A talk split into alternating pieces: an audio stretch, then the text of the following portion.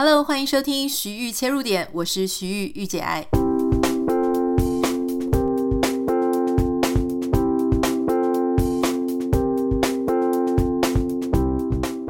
欢迎你收听今天的节目。今天是台湾开始要回到工作职场上上班的日子，不过还好，就是只要工作两天，又可以继续休一个周末哈，所以感觉像是有一点从。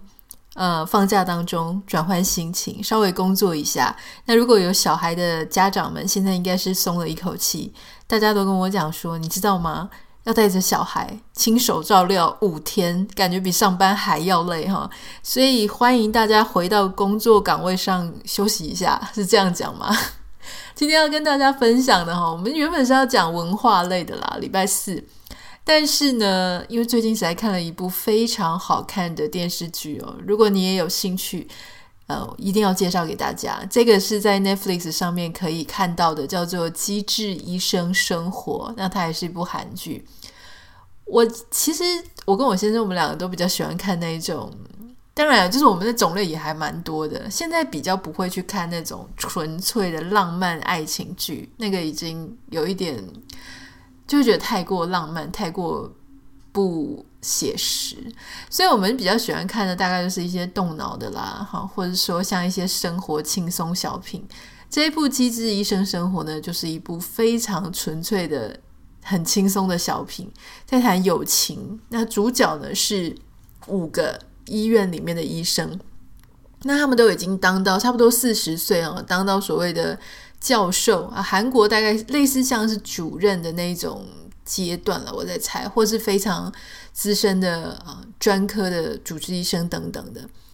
那这五位呢，其实是从学生时期，因为他们都相同年纪，在学生时期的时候就是医学院的好朋友。那后来在一起，哦，一开始就是在不同的医院，反正到后来就遇在同一家医院里面，分别在五个不同的。这个诊疗部，那所以在这个互动的过程当中呢，其实你会发现他讲了很多很多是医生作为这个职业，他跟他的病人，他跟他的护理站的护士，他跟他的同侪同袍，那还有就是周遭的一切人事物，还有家人当中发生的一些关系哈。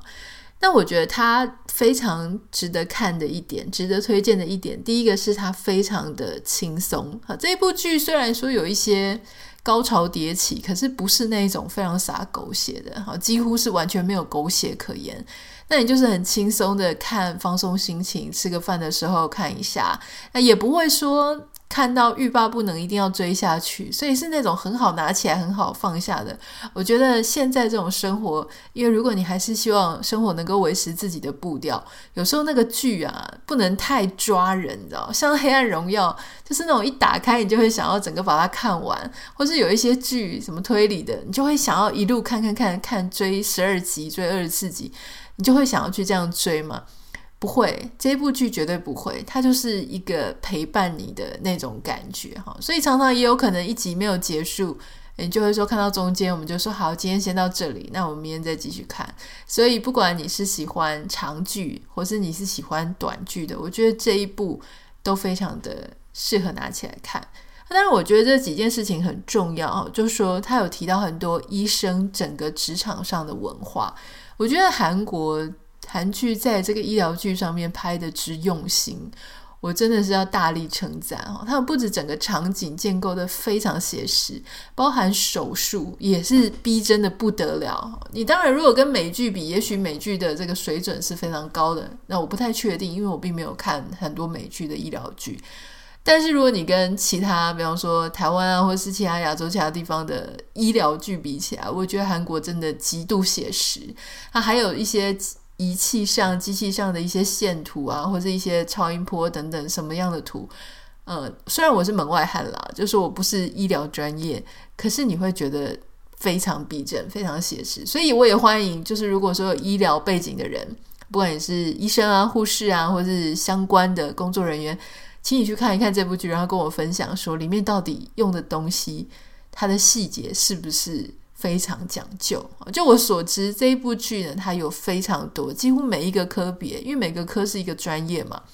所以它每个科别，包含是移植啊、捐赠等等的这些，他们真的都有聘请专门的顾问一起在跟着他们做剧本的发想、企划、讨论，然后他的影片、影像等等的，就是真的都有专业的人在旁边做做把关哈。那他有提到，就是说很多像我们可能可以想象的，就是医疗人员。他们很难准时上下班，时不时突然就有一个手术要做，时不时突然就有一个紧急的病患，或是有时候值班就会遇到很多很很辛苦的事情啊。虽然我自己的父母呢，呃，我自不是医生哈，但是我妈妈她在我小时候曾经有一度呢是在医院，私人医院里面上班，那她是护士嘛，当时我印象很深刻，我还年纪非常小。可能就是属于五到七岁那样子的年龄哈，就是有一点懂事又不是很懂事。那那个时候我妈妈在私人医院里面，我印象当中她是急诊室的护理长了，所以她常常就是要值班。那大家就会体谅他有小孩，所以不太会值到大夜班，他们尽量就是小夜班。小夜班我依稀记得他们是上班上到十点、十一点晚上，所以我有好几个晚上是被带去医院。一起等他下班啊，因为我我自己那时候我爸爸可能常常不在家，所以我就必须跟我妈妈一起去上班。那我就在急诊室对面的药局啊，就是那个医院里面的附设药局，我就坐在那个药局。那药局的这个窗口，就领药的窗口，刚好正对着那个急诊室的呃那个口啊。如果有屏东人的话，就是那一间是林长雄综合医院。那我在。药局，我就会看着我妈妈在那边忙进忙出，忙进忙出。我印象非常深刻，有一个晚上，就是急诊室突然送来一个病人，那个病人是躺在担架上被推进来，然后我就看大家非常的慌张啊，拼命的在这个呼叫，在那边沟通啊，然后送进急诊室。然后我看到那个就是担架上那个身体都很多的血。我已经完全不记得说这个人到底是发生什么事情，但我只知道那个气氛非常的凝重，然后还有一些阿姨在我旁边跟我讲说啊，不要看，不要看，年纪太小了，不要看哈。但是我知道那整个气氛是非常的紧张，然后我妈妈那一天就是非常的忙，忙进忙出的，所以当时我就是有时候连药局的阿姨他们都熄灯了，然后我我记得那时候妈妈都还不能下班，所以有时候我都会看着阿姨他们熄灯，我还跟着要她在。跟着他们在旁边呃睡觉这样子，然后等到我妈妈下班带我回去。所以那个时候，我觉得如果你是医疗人员的子女，你可能都能够感受到说，呃，就是这种非常父母身不由己的工作的，但是他们同时也非常伟大，因为如果他们不做这件事情。那谁要来做呢？哦，因为他们的工作就是要抢救别人的生命，要为其他家庭的幸福去着想、去付出。所以其实这些医生真的很辛苦了，他们是真的都不能，就是手机都不能关机，几乎是二十四小时要待命，随时的，就是有可能会被扣回去。那我记得以前我们有同学，就是后来念医学院的啊，他们就讲说，大家都觉得医生看起来非常的光鲜亮丽，哈，就说啊，这位是医生太太啊，是什么的啊？他爸爸是医生啊。其实爽都是爽到太太跟小孩，然后他其实医生本身是很忙的。那我是认为说爽到太太跟小孩，我觉得这这句话第一个也不是性别很公平，因为有时候医生是女生嘛，哈，那你说难道她的老公就很愉快吗？而且老实说，我觉得家人付出也很多啊，因为哪一个家人他不希望说自己的另外一半可以常常陪自己呢？但是因为没有办法，因为你不能跟那些急诊室的病人去抢你的另外一半，对不对？因为你知道他就是有这样子的天职，有这样子的一个责任在，所以你必须要放手让他去照顾其他的人。我觉得不管是医生本人还是他的家人，其实这种精神哦都是非常非常伟大的。啊，还有，我觉得医生他们其实透过这部剧啊，你也会发现说，其实医生他要面临的事情，他自己要做好的心理建设，跟他去面对那一些呃天人交战、生离死别的那一些病患家属啊，甚至有些还不到这种生离死别，但是那病患家属脾气很大，压力很大，他可能会责怪医生哈。那有一些是会责怪医生，会骂医生，会觉得医生都比较偏心别人，没有在好好照顾自己。有一些呢，就会觉得说啊，医生好像不够专业哈，我自己上网查很多很多的资料，或是其他医生是怎么讲，家里有其他的专业人员是怎么讲，所以医生在里面他压力也很大。那再加上如果有一些同才。哦，就是比较不负责任的啦，或是还没有上手啊，还没有上轨道的啦，哈，或是会推卸的，那他们所面临的压力真的也会非常的大。但以前我们都常常听到人家讲说啊，如果是医生啊，很容易会爱上自己的呃护士啊，然后我们就会用一种说，哎呀，医生就是会跟小护士在一起啊，这种非常八卦的态度去想这件事情。可是你重新看这部剧，它真的非常写实，我真的欢迎大家去看。你就会发现说，其实有些时候，好，大家都说很容易谈办公室恋情嘛。不管你是不是医生，你可能在某一些很特殊的工作岗位上面，比方说你是记者、电视台的记者，或是新闻从业人员。新闻从业人员他们其实是一个非常特殊的群体，哈，因为大部分的人。放假的时候，他们都要上班。比方说台风假，他们要上班；呃，天灾人祸，他们要上班。大家都在家里躲避的时候，他们要上班。呃，选举日的时候，大家是放松心情出去投票，可是他们必须要去那边轮班。所以很多的时候，新闻从业人员他们也是二十四小时 on call，他们的辛苦、他们的压力，基本上就是同业才能够了解。所以，特别是这一种类型的工作，哈，他们很难跟外界讲说他们到底在忙什么，他们的压力从何而来，他们的作息跟别人很不一样。医生也是这个样子，这样子的工作环境呢，通常都会很容易产生办公室恋情。为什么？因为他们彼此的压力，他们彼此的难处跟难过的点，他们能够开的笑话，他们的忧愁与悲伤。都是他们自己的同僚，能够彼此理解哈，所以我常常都觉得说，我们在选择伴侣啊的时候，其实也是跟我们自己到底是什么状态很有关系。如果我们做的是一个非常特殊的工作，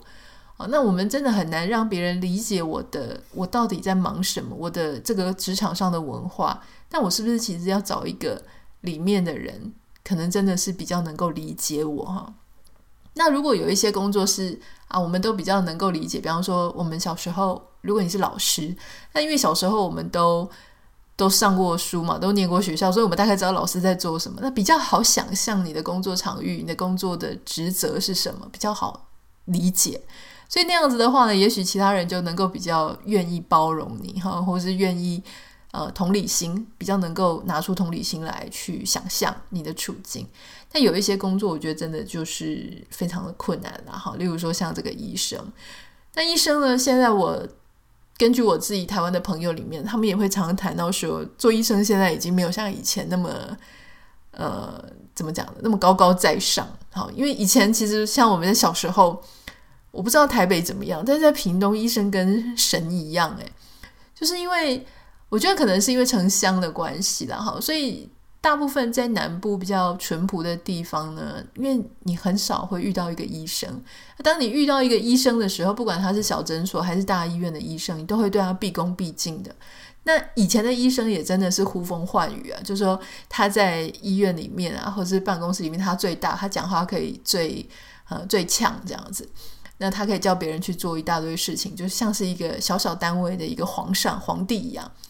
但现在已经没有那么好了，因为现在大家以前可能大家的相关资讯不太多，现在呢，因为已经非常的普遍，那很多人也学历也很高，也不亚于医生，或者他们自己也觉得自己懂得很多，然后病人的意识也比较抬头，所以常常反而会反过来，就会质疑医生的话，哈，你哪里讲的跟网络上写的不一样？那你上一次讲什么？那你确定吗？我要给你录音哦。如果万一这个你没有把它治好的话，或是出了什么，我怀疑是你的错的状况哈，或者甚至是我觉得我来告你，说不定我可以得到一些什么好处哈。所以现在变得很复杂，现在医生呢都要很小心、小心翼翼的，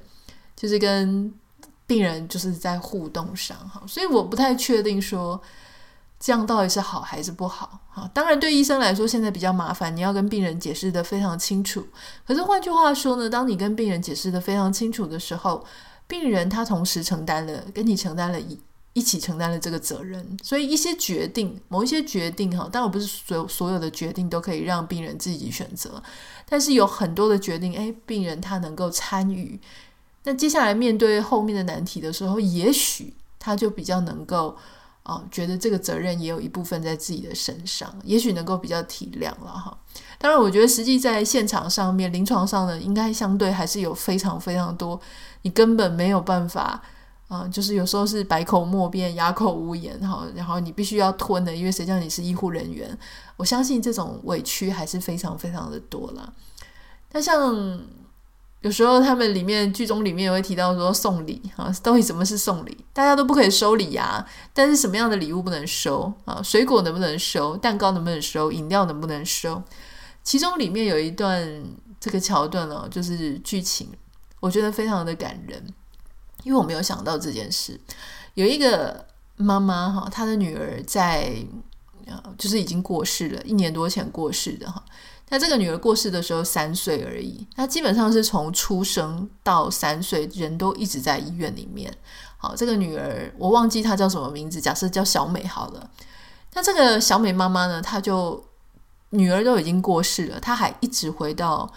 医院里面去送这些医疗人员，当时照顾他女儿的那些护理人员，一直送饮料啊，甚至送蛋糕啊，甚至他女儿都已经过世了，可是，在女儿生日的时候，他还带着蛋糕回去找那些医疗人员。那那些医护人员因为非常的忙，一开始还会跟他打招呼，后来就觉得他妈妈是不是有点怪怪的啦？怎么女儿都已经过世了，还一直来？哦，他到底是来想要干嘛呢？那就有阴谋论嘛，大家就会想说，他是不是觉得？他女儿当时的过世呢，是医院的过错，是不是想要告医院？是不是来搜证？然后就是想要探听说当时是不是有哪一些地方有出一些纰漏等等的，所以大家就有一点不太敢跟这个妈妈聊天。好，但是有一个非常有同理心的医生呢，他后来就点出这个事情，他说这个妈妈她为什么会一直回来？医院，好，他自己可能也说不清楚，但他一直回来，因为他回来的时候，人家就会叫他小美妈妈，小美妈妈，哎，你你小美妈妈，你又来啦，怎么等等。但这个妈妈她后来还讲说，因为这个女儿她从出生到三岁，她根本还没有其他的朋友，那跟其他的亲戚也不熟，因为就一直反复的在医院里面，所以这个小孩哦，从出生到过世，最常出现的地方其实就是在医院。只有医医疗人员对他女儿是有印象的，同样也只有医疗人员会称呼她小美妈妈。他说他非常的喜欢被称为小美妈妈的这样子的一个身份。可是当他女儿过世之后，再也不会有人去这样称呼她，而外界因为也不认识他女儿，所以也不会这样称呼她。所以他回来医院是希望能够重温他女儿。还在，而他被赋予这样的身份的小美妈妈的那样的时刻，哦，我那时候看到这个这个部分的时候，我就觉得啊，内心好酸哦，就觉得也很心疼，就想说啊，对啊，因为我一开始也跟其他剧情里面的人一样，我就觉得这个妈妈怎么怪怪的，你是烦不烦了？人家超人家超忙的，然后你又一直三不五时的一直回来，一直回来，到底想干嘛呢？哈，意义不明。可是后来这样讲，就觉得啊，原来是这样子的心情哈。所以我觉得一部片呢，它之所以好，不只是剧情线要很精彩那种叫做好，有时候它点醒你一种不同的观点，哈，用不同的立场去比较温柔的看待这个社会的人事物，我觉得也是非常的棒。那当我在看这个剧情的时候呢，我就上网查了，做了一些功课嘛。它其中有一个。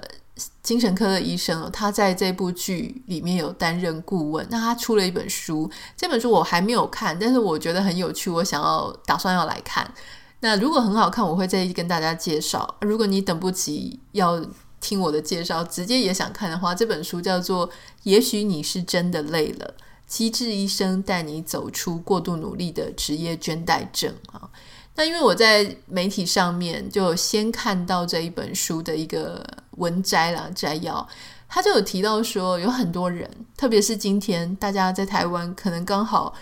过完一个长假，回到办公室。有一些人会很兴奋啊，去看到一个呃同事啊回去过着比较有规律的日子，比较有节奏感的日子。但有一些人在这种时候回到办公室会更加的厌世，然后觉得说啊，真的很不想上班啊，什么时候可以继续一直放长假，都不要回来好了。这个医生叫做朴钟喜啊，朴钟喜呢，他是韩国精神健康医学的专科医生，他就有提到说呢。很多人其实，在日常生活日复一日当中，就会对生活失去了那种怦然心动的感觉，常常非常的疲倦，非常的倦怠，觉得天啊，怎么每天都在过一样的生活？哦，这个我很理解。当时我在当上班族的时候，我也是觉得超腻、超厌倦的。不过，这个医生呢，他有提到一点小小的帮助，我想在我们今天的节目最后跟大家分享一个哈。就说他说，如果我们可以稍微改变一些生活当中微小的日常生活习惯，我们就可以骗过我们的大脑，我们就可以让我们的大脑呢找到一点点火花。比方说哈，有一些人他可能嗯平常都是坐捷运上下班哈，或者说你用其他方式上下班，诶，你就选一个礼拜有一天，或是你心血来潮某一天，你就坐计程车下班。你知道，有时候你会想说啊，就是坐个捷运可能只要嗯四十块，但是我坐计程车也许要一百二十五块。但如果这个多出来的八十五块，它可以让你今天晚上就下班到晚上的期间，感觉很幸福，感觉很不一样，然后感觉很受宠啊！我记得我那个时候呢，有时候能够坐到计程车，我都觉得好开心哦。我就会觉得说，尤其你看别人在挤那个满满的捷运站的时候，然后你可以舒舒服服的被人家接送啊，坐着车开开心心的回家，那一种愉悦感哦。我当然不是说天天都坐计程车啊，可是你可以一个礼拜，也许花一天，如果这个经济上面的增加不造不至于造成太大的负担的话，这个八十五块我觉得会非常值得诶，就是说让你转换一个心情。改变一下哈，那它会让你每天一成不变的日子呢，诶，变得好像诶有一些些火花。那有一些人呢，他们可能会提早一点去办公室，那去办公室的时候，你就不要一屁股直接就坐在椅子上嘛。你如果提早一点去，你甚至可以在公司的旁边散散步啊，喝个咖啡啊，他旁边的早餐店吃个早餐啊，悠悠闲闲的，等你全部都准备好之后，再走进办公大楼里面。所以也就是说，在日常生活当中做一些些不太一样的事情。那当然，我在免不免俗的一定要跟大家讲说，诶，你也可以种一个植物啊。如果说你从来都没有试过园艺的话，很多人就会想说啊，可以从这个室内植物开始养。我我觉得要先看大家的状况了。如果你是住在呃公寓大楼，然后你没有阳台，或你的阳台已经外推了，就是你没有办法有阳光直射的话。当然就是要种室内植物，但是如果你有一个露台啊，那个阳台它是晒得到太阳的话，老实说，我觉得户外的植物呢是比观叶植物容易很多，这是我的经验啊。因为观叶植物要看种类，有一些非常好养，像什么虎尾兰，可是那种好养的植物呢，它的变化性可能比较慢，你可能看它每天看它在那边又不开花又不结果。然后就放在那里啊，也长高也不知道长多少，长得很慢，你可能会觉得也是有点无聊。所以如果说你是可以诶养个玫瑰啊，养个什么的，种在户外有阳光的地方哦，因为要会开花的植物基本上一定是要有阳光啦。所以如果你有一个天台，有一个露台，或是你的阳台就是可以晒晒得到太阳，你就可以考虑种一些那种会开花的，会开花的它会让你。有一种生活有产生一些变化的感觉，我觉得挺好的哈。而且我真的强力推荐大家手要插到土里，手要插到土里就是所谓的那种跟大自然接触嘛，哈，就是有接地气的感觉。我不太会形容为什么人的手插到土里那种感觉这么疗愈，可能不是我有什么怪癖啊，就是说什么手插到某个土里，然后就觉得精神很愉悦。这个是有很多哈，像那些园艺治疗师啊，或是一些。嗯，非常重视精神健康的，他们其实会提到说，人只要跟植物、大自然、土地有接触，甚至你赤脚踩在那些泥土上、草地上，都会有一些呃，你的生活跟你的心理上有很多不同的变化。这个部分我可能要再去研究更清楚，再来专门做一集跟大家分享，就说到底大自然啊，或是这些植物，或是接地气是怎么样影响一个人的身体？也许跟什么电子离子有关系，也不一定。好，这个就是今天的节目要跟你分享哦，祝福大家。第一个看了一个好剧，叫做《机智医生生活》，在 Netflix 上面就有，它有两季哈。那这两季基本上，我认为它就是一季啊，但是它中间故意把它切成两季。好，那。另外就是，如果大家觉得生活当中很无聊，诶，可以记得在生活当中做一点点微小的变化，稍微让自己有一点不一样，有一点受宠，或者改变一些非常一成不变的路径，就可以让生活当中的稍微有一点点变化。如果有任何想要跟我分享的，欢迎可以私讯到我的 Instagram 账号 Anita 点 Writer A N I T A 点 W I T E R，也欢迎你可以到 Spotify 上面每一集的单集都可以做针对每一个单集做留言，那我会去看。好，不要忘记帮我们在 Apple Podcast 跟 Spotify 上面按下五颗星，感谢你。我们明天见，拜拜。